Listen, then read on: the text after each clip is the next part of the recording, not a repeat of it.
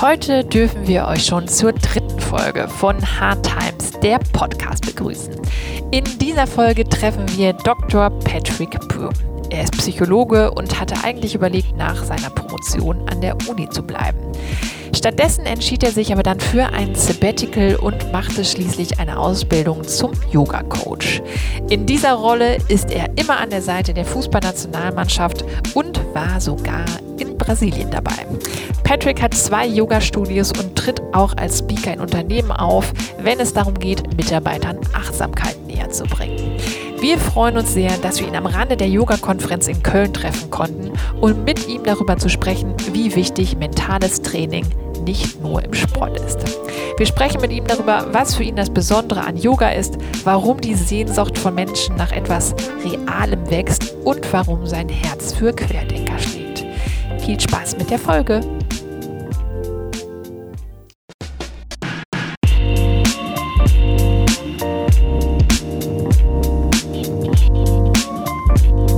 Herzlich willkommen zu Hard Times, dem Podcast.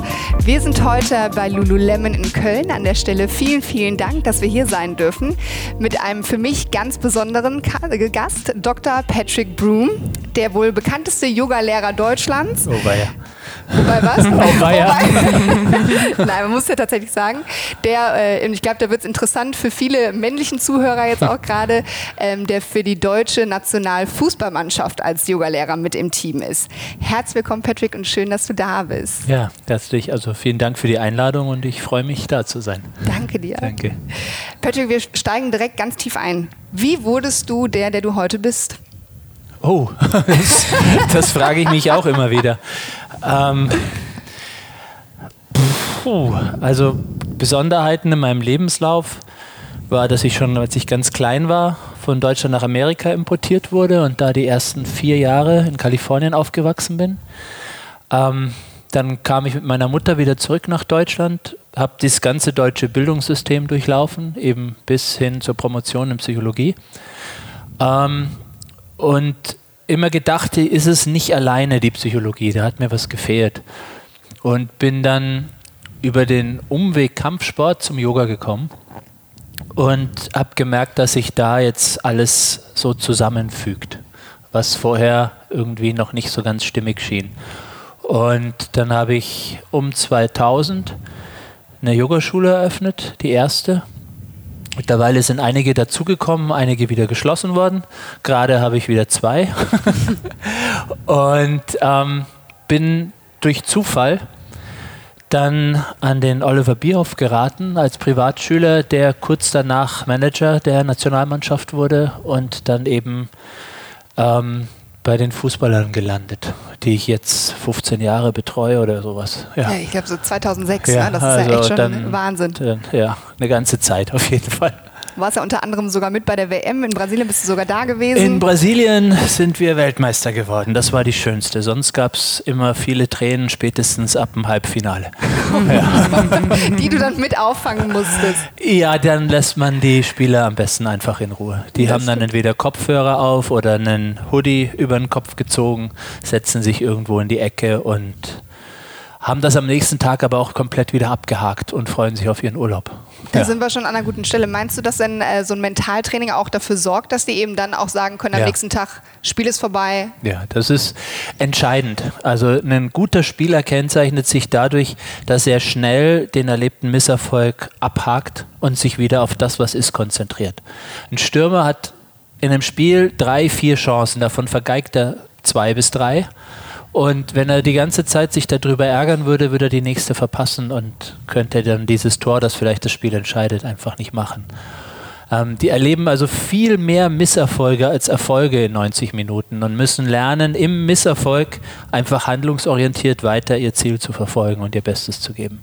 Und das schaffst du nicht, wenn du nicht klar im Kopf bist. Keine Chance. Ja. Bringt uns ja zu einem äh, ganz wichtigen Punkt, also Stichwort Resilienz, äh, mhm. die du da irgendwie da ansprichst. Hartnäckigkeit, ja. Diese, genau, diese Hartnäckigkeit, den Kopf klar zu haben. Ja. Ähm, hast du denn auch eine Meinung dazu, gerade wenn es darum geht, im Unternehmenskontext, also Leute, die jetzt, mhm. ne, im Sport ist es irgendwie so etabliert, dass wir schon ja. so viel machen, Mentaltraining ist völlig normal, ähm, aber warum fällt das dann heutzutage immer noch beispielsweise Unternehmen so schwer? Ähm, habe ich gar nicht so den Eindruck, dass es ihnen schwer fällt. Also ich habe das Gefühl, dass da ein großes Umdenken stattfindet findet. Ich merke es daran, dass ich alle paar Wochen eingeladen bin, irgendwo Vorträge zu halten über Thema Achtsamkeit, Resilienz, was da gerade dann wieder das Schlagwort ist, unter das das alles fällt. Und ähm, natürlich stoße ich erstmal kurz an so eine Wand so dass die sagen, was will der mir jetzt erzählen? Das interessiert mich nicht.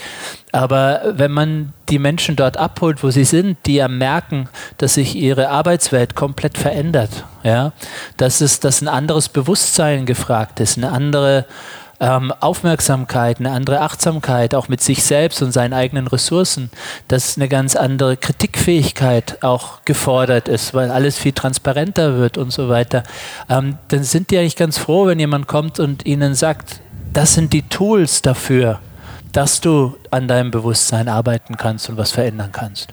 Jetzt bist du natürlich auch Diplompsychologe. Ja. Ähm, hilft dir das also heute auch, dass ja. du natürlich jetzt zusammenbringst? Ne? Ähm, also ich habe mich oft gefragt, warum ich promoviert habe, weil also der Titel hat mich nie interessiert.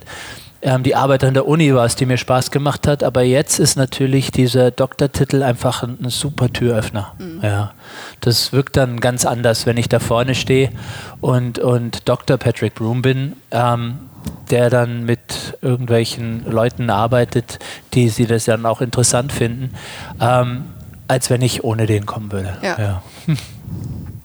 Was meinst du, was ist so äh, das Wichtigste, was du dann äh, so den Unternehmen mitgibst oder den Mitarbeitern, wo sie quasi am schn schnellsten manchmal auch quasi für sich so einen Erfolg finden, um dann auch weiterzumachen? Ich äh, gebe meistens ganz kurz, wo kommt das Konzept Mindfulness oder Achtsamkeit her?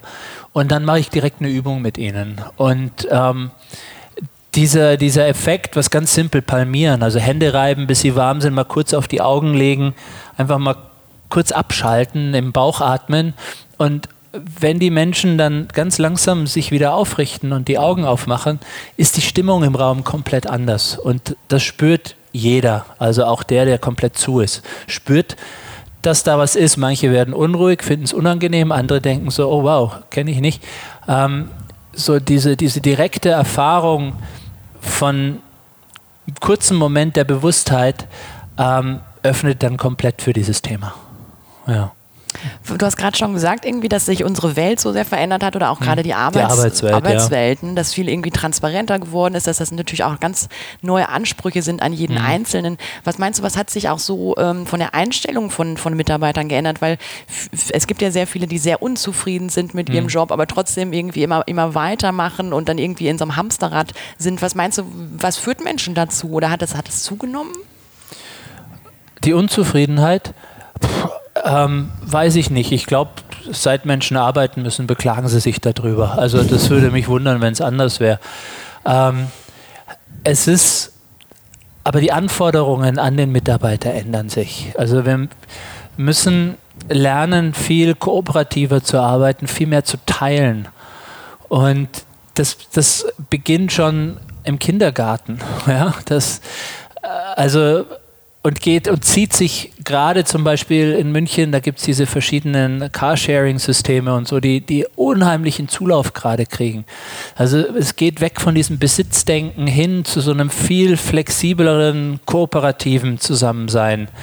Ähm, ich war mal bei der Telekom bei so einem Vortrag von so einem Führungskräftemeeting und da war ein Berater von der Kanzlerin und der hat gesagt, wir müssen weg von der, von der Statuskultur hin zu einer ähm, Zusammenarbeits-, Kooperationskultur. Und er meint, es geht so weit, dass man sich auch Wohnungen teilen wird und, und also alles ganz anders ähm, geteilt werden wird. Und das ist mit der alten Denke schwer zu bewerkstelligen. Und ich glaube schon, dass einige Mitarbeiter komplett überfordert sind mit dem, was da gerade von ihnen an neuen Arbeitsformen erwartet wird. Und die mal an die Hand zu nehmen und sagen, ja, ich, ich verstehe das, es ist schwer, ähm, aber da gibt es Möglichkeiten. Ja, wir haben da ein paar Instrumente für dich, die dir da helfen können. Erstmal dich wieder zu spüren und dadurch auch wieder offener für das Gegenüber zu werden. Und das nicht nur als Menschen sehen, die jetzt ihm irgendwas wegnehmen wollen. Ja, seinen Job, seinen Status, irgendwas. Merkst du denn in deinen Yoga-Studios, dass sich dann auch an den Leuten was verändert, die die mittlerweile kommen? Also ich meine, du bist ja 20 Jahre in dem Business. Ja, ja. Ähm, es sind halt kleine Schritte. Ja.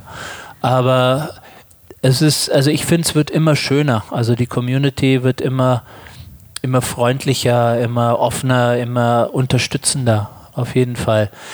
Ich merke halt, dass, dass der Zulauf ungebrochen ist. Also es ist, jedes Mal heißt es, der Yoga-Hype ist vorbei aber jedes Jahr kommen doch ein paar mehr und wieder ein paar mehr und wieder ein paar mehr. Und wenn wir uns anschauen, wo wir, wo wir gesellschaftlich, soziologisch uns hinentwickeln, ist es ganz klar, dass, dass die Menschen so einen Hafen brauchen. Die, die brauchen irgendwas, wo wir uns wieder spüren, jenseits von den ganzen digitalen und sozialen Medien, wo einfach was Reelles, was Taktiles wie den Körper. Ja. Ich meine, dein Credo ist ja auch Yoga für alle. Ne? Also du bist mhm. ja auch Buchautor und ähm, damals auch so ein bisschen von der Historie her. Du hast letztendlich einen Yoga-Stil. Wir brauchen da gar nicht für die mhm. Leute jetzt eingehen, was Jivamukti ist. Aber du hast dich ja damals auch tatsächlich entschieden, ähm, in eine besondere Richtung von Yoga zu ja. gehen so die, die Rockstar-Version, die es damals ja wirklich gab, die du dann äh, letztendlich hier hingebracht hast. Also für Leute, die jetzt zuhören, das gar nicht kennen, ähm, unter anderem sind Madonna und Sting waren ja mhm. ganz oder sind ganz große Fans halt davon. Und dann gab es für dich aber auch einen, äh, einen Befreiungsschlag sozusagen, viele mhm. Jahre später, dass du auch angefangen hast und gesagt hast, pass auf, ich distanziere mich davon, ich mache jetzt was Eigenes. Mhm. Ähm, und das ja auch gar nicht ähm, dagegen gesprochen für Jivamukti, aber Nein, du hast einfach für dich halt gesagt, ich möchte wirklich Yoga allen zugänglich machen. Ähm, es gab damals in New York eine Postkarte von meinen Lehrern und da stand, Jiva Mukti ist nicht für jeden, aber vielleicht für dich. Und diese kleine Gruppe von Menschen ähm, habe ich gemerkt, dass das, dass das ein bisschen zu abgrenzerisch und exklusiv ist und ich wollte es einfach mehreren Menschen zugänglich machen. Und durch viele andere Sachen, die ich getan habe, hatte ich halt eine gewisse Aufmerksamkeit, sodass ich dachte, das kann ich jetzt nutzen, um, um Yoga einfach wirklich an jedem, jedem anzubieten. Und es gibt so Yoga-Konferenzen oder es sind eher so Messen in München, wo ganz viele verschiedene Menschen mit verschiedenster Erfahrung mitmachen. Und da hat sich so ein bisschen so ein Stil entwickelt, dass jeder da nicht überfordert, aber gefordert war. Und das habe ich dann irgendwann mal eben so als Yoga für alle bezeichnet. Und Yoga für Männer, du hast letztendlich versucht, ja letztendlich. Ja, die ganzen Randgruppen einzusammeln. Äh, ja, aber das ist ja tatsächlich halt, äh, ich sag mal so, das ist ja auch heute, wenn du auch in, in Unternehmen reingehst, jetzt ich ja. persönlich war schon bei einigen Stunden von dir, ähm, was für mich immer am schönsten war, ist halt eben, du bist so unkompliziert, so mhm. leicht und ich habe das Gefühl tatsächlich, man darf einfach so sein, wie man ist. Und man ja. muss eben kein Esoteriker sein. Nein, ich muss nein. nicht wahnsinnig spirituell sein, um deinen Klassen folgen zu können, sondern du sprichst halt einfach die Leute an, so wie sie sind und nimmst sie einfach mit auf eine Reise. Und ich glaube, ja. ähm, das liegt ja vor allen Dingen auch an deiner authentischen Art. Und ich glaube, ähm, gerade auch Authentizität ist ja etwas, was für dich wahnsinnig wichtig ist. Und was ja wahrscheinlich auch heute in der heutigen Zeit immer wichtiger wird. Ich denke ja. Also ich, ich habe gerade wieder eine Firma unterrichtet und da meinte ein Mann, der dachte, es wäre Weiberkram, aber ist gar nicht so schlecht. Also es ist, es ist, man kann schon äh, wirklich die verschiedensten Menschen da abholen, wenn man es ähm, auch mit einer Überzeugung macht. Ja. Ich habe ich hab mir ja nicht ausgesucht, ich habe mich nicht hingesetzt und eine Karriereplanung aufgeschrieben, wie werde ich jetzt Yogalehrer, sondern es war einfach ein Weg, der mir irgendwo vorgegeben wurde, scheinbar. Im Yoga nennt man das Dharma. Und, und dann wird aus, aus so einem Beruf eine Berufung, eine Mission, der man dann einfach folgt. Und wie sie sich dann entwickelt, da ist 90 Prozent Zufall. Also gerade mal zur rechten Zeit am rechten Ort die richtige Person kennengelernt und dann macht das so seine Wege. Ja. Weil du warst ja tatsächlich auch an der Uni, hast du ja sogar gearbeitet. Also du warst ja, ja tatsächlich hab, wirklich drin, in Anführungsstrichen. Ja, ich, ähm, ich war eigentlich auf dem Weg zu habilitieren, aber habe gemerkt, dass es dann politisch wird an der Uni. Mhm. Und da hatte ich keine Lust drauf. Und dann kam mir das gerade so richtig, dass ich kurz vorher von zwei Lehrern eben in New York erfahren hatte und dann ähm, gesagt habe, na, ich mache jetzt mal ein Jahr Sabbatical und gehe gehe nach New York. Haben dich die Leute damals für verrückt gehalten? Nein. Da, der Uni? Oder wie war da Nein, so das nein. Feedback? Ach, die, die, die äh, in der Schule haben schon immer alle zu mir gesagt, ich wäre ein bisschen anders. als die anderen. Was man da zu erwarten hat, mal, mal schauen. Und, ähm, deswegen, also wer kurz mit mir zu tun hat, den, den erschreckt dann nichts mehr. Das ist schon okay. Weil ich finde das ganz spannend. Ich habe ähm, bei euch auf der Facebook-Seite gesehen, ich weiß nicht, ob du das gepostet hast oder, oder dein Team, einen Artikel von ähm, dem amerikanischen ähm, Magazin Medium, wo es darum ging, dass irgendwie sehr viele intelligente äh, Menschen heutzutage in sehr fies, fiesen Jobs landen und ähm, gar nicht mehr so richtig erst überlegen, okay, also ich bin sehr gut ausgebildet, denken die sich dann und dann halt geht es darum, vor allen Dingen viel Geld zu verdienen und ist halt dann schon ein Schritt, oder wie es auch bei dir wahrscheinlich damals war, sich halt dagegen zu entscheiden, ne? Ja. gegen äh, die Karriere, die letztendlich manchmal, glaube ich, sehr viel einfacher wäre im Ende. Ne? Ja, aber also Status, Geld und so, das hat mich nie so sonderlich interessiert. Das, ähm, ich lebe ein super Leben. Also ich habe, ich erlebe Sachen, die viele nicht erleben können. Ich komme hinter viele Kulissen.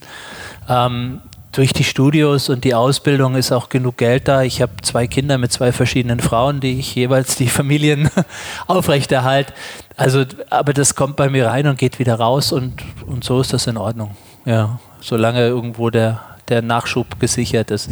Aber es war nie für mich ähm, interessant, jetzt ähm, Professor zu werden, weil man ein gutes Einkommen oder so hat, sondern für mich wäre es immer interessant gewesen, weil man sehr selbstbestimmt arbeiten kann. Deswegen bin ich auch an der Uni geblieben, weil ich, also ich konnte kommen, wann ich wollte, hatte meine geregelten Arbeitszeiten, die ich mir setze und sowas. Ähm, und das war, diese Freiheit war es, weswegen ich an der Uni geblieben bin.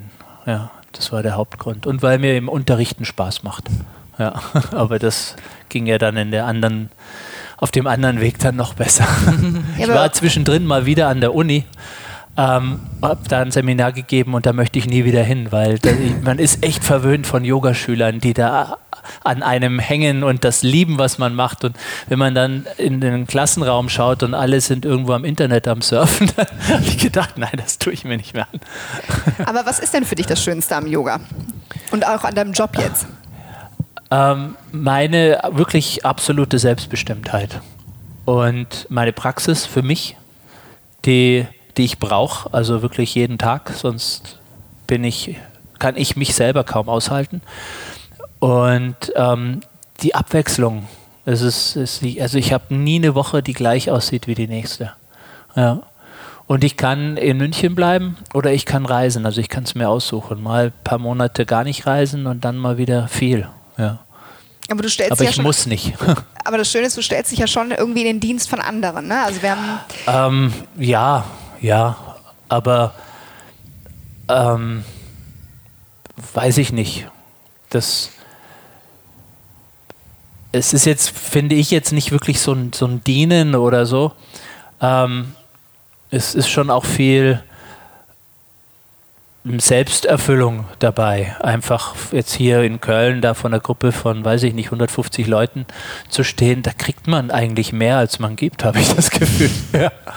Äh, deswegen. Aber ich glaube, umso wichtiger ist dann auch äh, eben das Stichwort, wirklich was zu machen, was man halt selber auch liebt. Ne? Ja, also ja. ich meine, auf der einen Seite ist, glaube ich, auch ein guter Egoismus, wenn man irgendwie auch sagt, pass auf, ich mache etwas, was mich erfüllt. Hm. Ja. Ähm, Im Zweifel sorgt es dann eben genau in Jobs wie bei dir dafür, dass man aber auch ganz, ganz viele andere Menschen berührt. Ne? Hm. Also wie wichtig ist denn heute, dass man tatsächlich auch auf sich hört und ähm, vielleicht auch wie bei dir so eine Art Vertrauen auch immer hatte, dass sich die Dinge irgendwie ergeben werden. Ähm, wie wichtig ist das denn heute beispielsweise für jemanden, der jetzt, ich sag mal so, in normalem Angestelltenverhältnis ist, dass er auch weiß, wohin will er, was will er machen? Er weiß es, aber er hat irgendwann die Entscheidung getroffen, Sicherheit ist wichtiger. Und deswegen bleiben einfach viele da, wo sie sind. Ähm, aber es, Vertrautheit ist nicht immer unbedingt das, was uns gut tut. Ja? Das, was vertraut ist, ist nicht unbedingt immer das, was, was wir wirklich wollen und wo wir wirklich hinwollen. Und man kann nicht von jedem erwarten, dass er den, den Mut hat, das ähm, ja, da einfach weiterzugehen. Ja. Und das ist auch, ich, wenn ich in eine Firma gehe, ich gebe ja nur einen Impuls. Ja. Ich arbeite nicht mit den Leuten, ich coach sie nicht, ich beratschlage sie nicht oder so.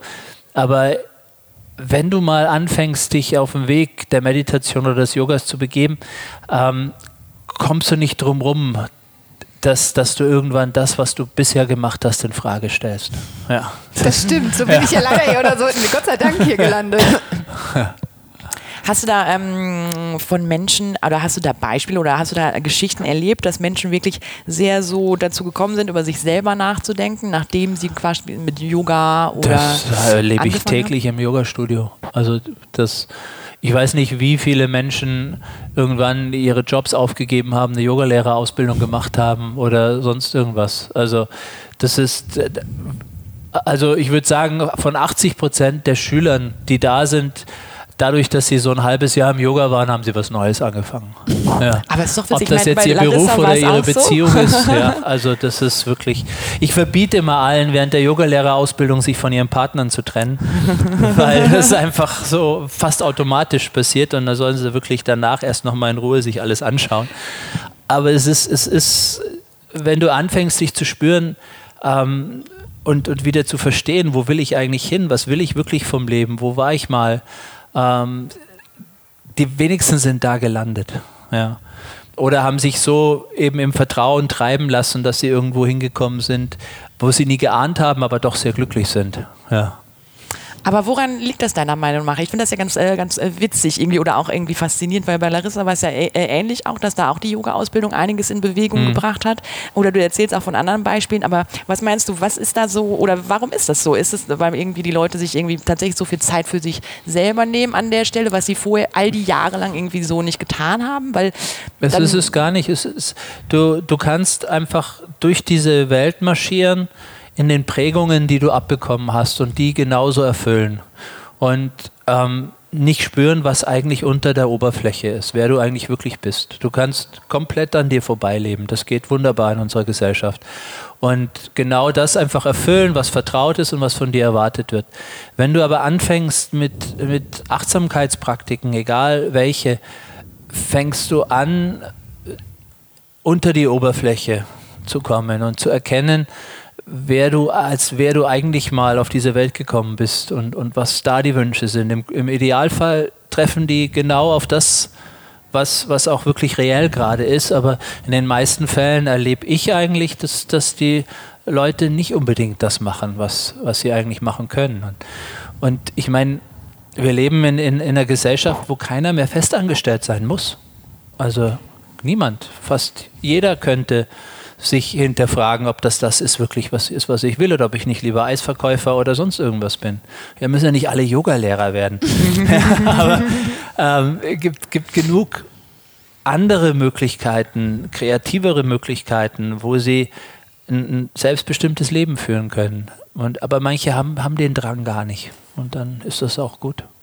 Du hast eben äh, gesagt, du hast ja auch zwei Kinder. Was mhm. gibst du denen jetzt mit, dass sie vielleicht auch äh, früher dahin kommen, zu dem, wo manche dann erst später mit der ja, ich werde bestimmt auch die gleichen Fehler machen wie alle Erwachsenen mich da entweder zu viel einzumischen oder zu wenig ähm, sie, sie, sie vorzubereiten, selbstständig zu sein. Aber ich versuche, so gut es geht, sie jetzt schon ähm, so sein zu lassen, wie sie sind. Ja und, und ihren Weg zu gehen. Ich habe zum Beispiel einen Sohn, der, der Struktur total liebt. Also ähm, und Wiederholung und ähm, auch, auch beim Fußball sich viel mehr darüber interessiert, welche Geschäfte dahinter stecken, als den Ball irgendwo ins Tor zu schießen.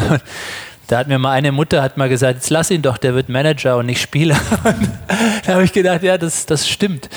Also auch da muss man sich dann auch zurücknehmen und, und nicht das eigene Lebenskonzept versuchen, den Kindern zu überstülpen. Ja. Meine Tochter dagegen ist totale Revoluzerin, also die wird in eine ganz andere Richtung gehen. Ähm, und so sollen die, wenn, wenn er, er träumt immer davon, irgendwann mal eine Bank zu haben, wenn er das machen möchte, dann soll er das machen. Ja. Praktizierst du mit denen Yoga?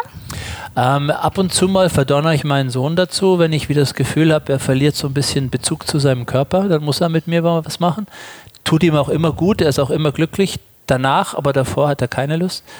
Ähm, und, und meine Tochter ist drei, das dauert noch ein bisschen, aber die ist ähm, sehr in ihrem Körper. Also die liebt alles, was Tanzen, Yoga, die übt oft da oder macht ihre Mutter nach, wenn die was macht. Also ja, die glaubt, vielleicht leitet er mal die Studios und sie ist die Lehrerin oder so. Also das, das könnte sich ganz gut so ergeben, ja. Aber warum meinst du auch vor allen Dingen, also ich glaube, für jemanden, der jetzt noch nicht Yoga gemacht hm. hat, das eine ist ja der mentale Part. Also ja. da gibt es ja zum Beispiel, dass du diese Atemübungen Leuten hm. halt auch an die Hand gibst. Warum ist denn auch so wichtig dieses Körperliche dabei? Ja, weil uns das halt verloren geht. Wir, also du stehst auf aus dem Bett, schleppst dich ins Auto, sitzt am Schreibtisch, ähm, gehst wieder nach Hause aufs Sofa. Also es, es fehlt einfach der Bezug zum Körper und wir sind, wir sind zu 99 Prozent Körper, dieses 1 Prozent Kopf. Es, es hat es einfach viel zu viel Platz bekommen in dem Leben der meisten Menschen und der Körper ist so vernachlässigt worden. Und Yoga ist einfach ein, ein uraltes, intelligentes System, sich ein bisschen um den Körper zu kümmern und über den Körper einfach auch den Verstand zu, zu beruhigen, wieder klar, ruhig und frei zu kriegen. Ja, es ist halt gerade auch so spannend. Ich meine, du als Psychologe, ähm, in Zeiten heute von Burnout und Co. Mhm. und was es nicht alles gibt, Menschen mit Depressionen, ne? ja. also eben wie du sagst, ne? es ja. ist so wenig eigentlich Kopf, was da ist ja. ähm, und was eben die Körperarbeit auch ausmachen kann. Also deswegen machen wir auch in unseren Trainings, dass wir immer Yoga mit reinnehmen, weil ich halt auch sage, die Leute müssen sich spüren, die müssen, die müssen mal wieder erleben. Ähm, bewegen, ja. Ja, Also das ist wirklich so ein Punkt, wo ich mal so denke, ähm, die Leute müssen das immer, immer mehr machen. Hast du denn in den Yoga-Studios ähm, Leute auch, wo du siehst, natürlich gerade eben mit dem Thema Burnout, mhm. Depressionen, ähm, dass da auch irgendwie, wie die sich in der Zeit verändern? Also kommen manche oder mehr Leute hin, die bereits, wo du das Gefühl hast, die sind eigentlich schon an einem Punkt, da ist das Kind schon fast in den Brunnen gefallen? Hm, da habe ich jetzt weniger, weil ich keine Anfängerstunden unterrichte, sondern die Fortgeschrittenen und die machen alle schon länger Yoga, sind haben deswegen eigentlich schon ein Instrument zur Prävention an der Hand, ja. dass sie so einigermaßen da durchmanövriert. Ähm, aber es kommen die Anfängerstunden mehr Männer jetzt, immer mehr. Ähm, und viele angestoßen durch irgendeine Krise, gesundheitlich oder beruflich oder sonst was, wo sie dann mit Achtsamkeitstechnik in irgendeiner Form in Kontakt gekommen sind und sich vorgenommen haben, das jetzt weiterzuführen. Ja. Ich meine, du selber bist ja, ähm, wenn man darauf eingehen darf, selber bist du schwer erkrankt vor, fünf, ja. äh, vor einigen Jahren. Ähm, wie war da Yoga für dich? Also war das, ich meine, heilsam kann es natürlich ja. nicht sein bei Krebs, aber. Ich kann es gar nicht sagen, weil ich kenne ja, ich, ich kenne ja ein Leben ohne Yoga schon lange nicht mehr. Also deswegen weiß ich nicht, wie es gewesen wäre ohne. Aber es, es hat mir schon, denke ich, hat mir erstens ein Vertrauen gegeben, dass das alles gut wird ähm, und hat mich durch diese Chemos auch, fand ich, ganz gut mit einer gesunden Distanz auch zu meinem Körper da durchgehen lassen. Ja, auf der einen Seite benutzen wir im Yoga viel den Körper, um uns zu spüren, aber auf der anderen Seite nehmen wir ihn auch nicht mehr ganz so wichtig. Ja, und wenn, wenn du weißt, zwei Tage ist dir kurz übel und alles dreht sich und ähm, dann kannst du das einfach mal sein lassen, zwei Tage, und, und vertraust darauf, dass es am dritten wieder besser wird. Und ich glaube, deswegen konnte ich da relativ ruhig einfach durch diese ganze Sache durchgehen. Ja. Ich meine, das ist ja heute auch Leute, die im Unternehmen sind. Ich meine, Krankheit ist natürlich ein sehr, sehr schwerer Schlag, den mhm. Menschen halt irgendwie ähm, haben können. Aber jeder trägt ja so ein bisschen sein Paket ja immer mit. Mhm. Ähm, und was ich jetzt ganz spannend fand, ist halt eben auch, dass du halt sagst, wie du letztendlich gelernt hast, halt einfach diese Resilienz, diese Widerstandfähigkeit mhm. und dieses Vertrauen halt irgendwie zu haben. Ähm, und vor allen Dingen auch der Punkt mit deinen Kindern, dass du auch sagst, du lässt sie einfach so sein, wie sie sind. Ne? Ich versuch's, ja. Ähm, weil das, ja, ich glaube, ich meine, heutzutage, wir haben ähm, jetzt, in, an der Stelle muss man sagen, ist der äh, Podcast äh, mit, äh, mit SAP schon live gegangen.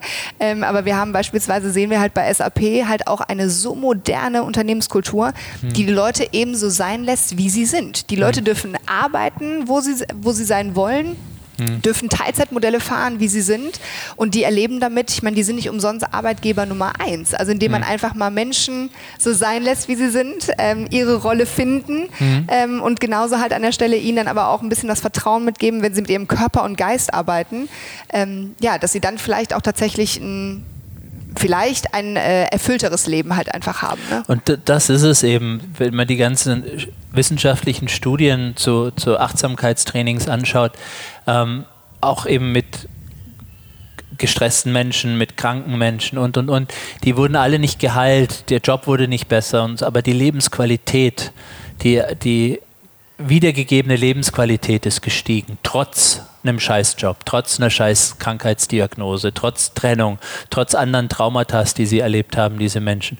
Im Vergleich zu anderen, die das erlebt haben und, und nicht diese Tools an der Hand haben, haben sie einfach eine höhere Lebensqualität beibehalten. Und ähm, wenn wir mit, mit unserer Arbeit auf den verschiedensten Ebenen, ob über den Körper oder über den Geist oder den Atem oder sonst was, wenn wir dazu beitragen können, die Lebensqualität der Menschen zu erhöhen, in den Umständen, in denen wir jetzt alle leben, dann ist ja schon ganz viel gewonnen. Was ist denn der erste Tipp, den du jemandem geben würdest, äh, der jetzt vielleicht zuhört, noch gar nicht die Berührung hm. mit irgendwas von dem Ganzen hatte, wovon ja, wir jetzt gerade sprechen? Wieder zu atmen. Also tief und ruhig in den Bauch zu atmen. Es gibt da eine wunderschöne Technik von so einem Amerikaner, Dr. Weil heißt der. Der hat die 4, 7, 8 Atmung, einfach vier Takte ein, sieben halten, acht aus und das mal über so zwei, drei Minuten entspannt irgendwo sitzend oder liegend und man merkt, wie das ganze System runterfährt. Ja. Ich äh, finde das immer so spannend. Ich habe auch äh, eine Anwaltskanzlei, die ich beispielsweise mhm. betreue, mit denen ich das auch immer mache. Und die sagen immer, boah, Larissa, nach der, äh, nach der halben Stunde, ich bin jetzt bin ich so müde, wo ich nur sage, ja. nee, du hast endlich mal abgeschaltet. Ja, du warst vorher genauso müde, aber hast dich eben mit Snickers und Kaffee und sonst was da durchgepusht. Und jetzt spürst du mal kurz, was du eigentlich gerade brauchst, mal ein bisschen runterfahren. Das stimmt. Das ist ja auch so einer unserer größten Credos, ist halt einfach zu sagen, die Leute, ähm, die, also jeder darf ja Bestleistung geben. Ne? Also wir sagen ja auch niemandem, Nein. du darfst kein Workaholic sein, du darfst Nein. jetzt irgendwie, also überhaupt nicht, aber einfach eben zu sagen, es muss halt auch in, du musst in der Lage sein, eben Peak Performance irgendwie zu, zu bringen bringen, aber eben auch runterzufahren ja, und wie wichtig das eben ist. Und das eine scheidet auch das andere nicht aus. Nein, nein. Also man braucht keinen Stress, um äh, letztendlich dann, ja, ich sag mal so, erfüllt durchs Leben zu gehen, ja. sondern ganz im Gegenteil, wenn man den ein bisschen weniger hätte, würde man wahrscheinlich, ähm, ja, vielleicht sogar noch äh, besser durch die Welt halt gehen. Wie gehst du mit dem Thema Social Media äh, um für dich selber? Ich habe gesehen, auf deinem Kanal hattest hm. du irgendwann auch mal eine Pause eingelegt. Ja. Ziehst du das noch äh, durch? Oder? Nee, jetzt habe ich gerade wieder ein bisschen gepostet. Ähm, ich ich habe ich hab den Kanal anfangs sehr privat auch geführt, weil ich ähm, einfach den Mensch auch zeigen wollte dahinter.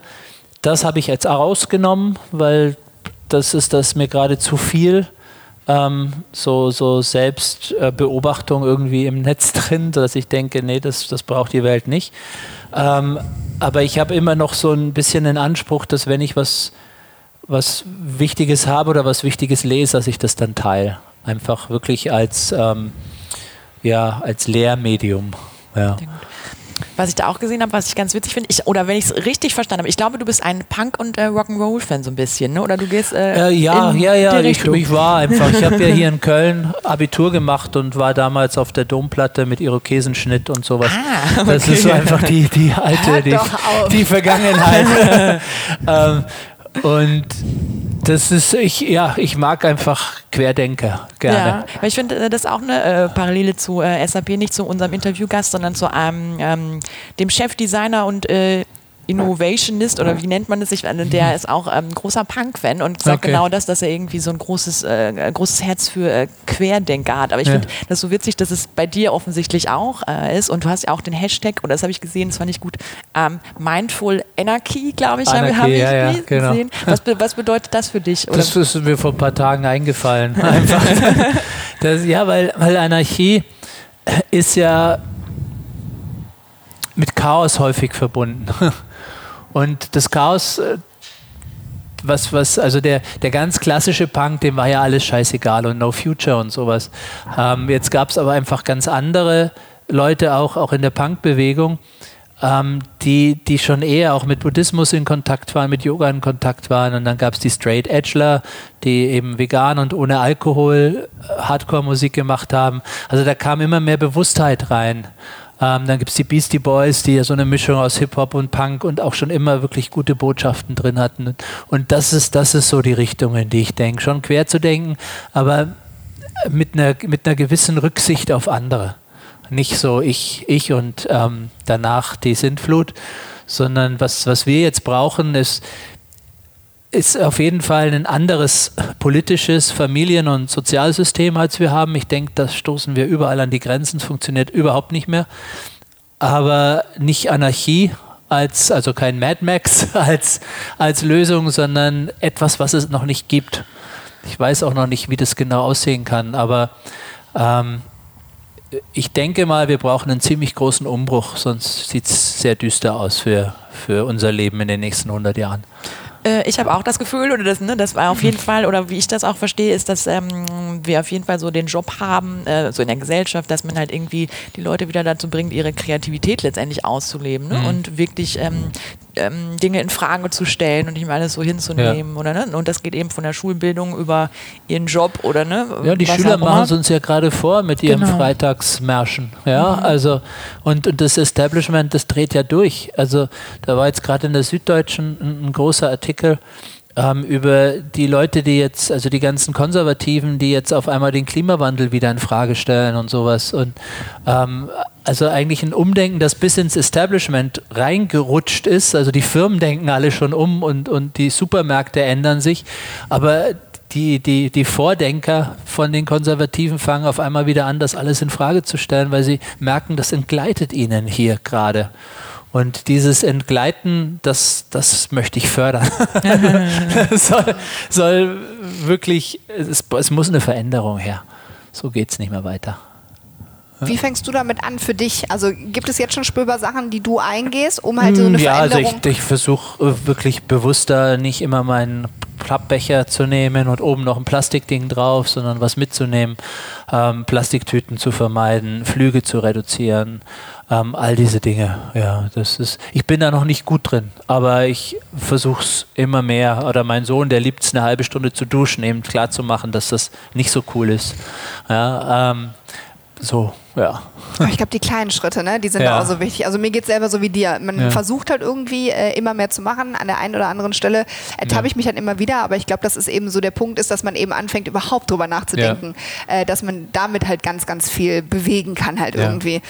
Ähm, wenn du heute ich sag mal so, du hast äh, letztendlich ja einen Weg, ich sag mal so, gehst du ja schon, der A, du bist immer sehr offen mit der hm. ganzen hm. Kommunikation gewesen, also A, ja. über dein Privatleben, deine Krankheit, du hast das ja. ganz, ganz offen gesagt. Also wie wichtig ist da auch für dich das Thema Transparenz heute?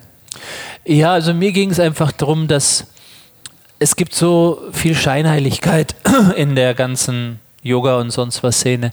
Und mir ging es immer darum, da einfach offen zu sein und, und ehrlich zu sein und, und diese, diese Bilder des Heiligen einfach zu, zu zerbrechen, zu durchbrechen, dass, dass, dass wir alle Menschen sind, alle unsere Fehler haben, alle unsere Selbstzweifel, alle unsere ähm, körperlichen Themen und so weiter. Dass, ich weiß einfach noch damals, meine Ex-Frau meinte, na, du kannst nicht öffentlich sagen, dass du, dass du Leukämie hast. Ein Yogalehrer hat sowas nicht. Und das war für mich der totale Auslöser, an die Öffentlichkeit zu gehen und zu sagen, auch jemand, der seit Kind an vegetarisch lebt, nie geraucht hat, nie Alkohol getrunken hat und, und, und, kann einfach sowas kriegen. Ja. Und ich bin nicht schuld, ja. Ja. sondern das habe ich in meinen Genen plus ein paar äußere Umstände und dann ist es geschehen. So, ja, und ähm, deswegen äh, so, so, es ist so ein Selbstoptimierungswahn, der gerade läuft und, und da bin ich absolut gegen, will ich gegensteuern. Aber ich finde das so spannend, wenn du sagst, dass deine damalige Frau noch gesagt hat, sowas ja. hat ein Yogalehrer nicht. Ja. Ne? Also ja,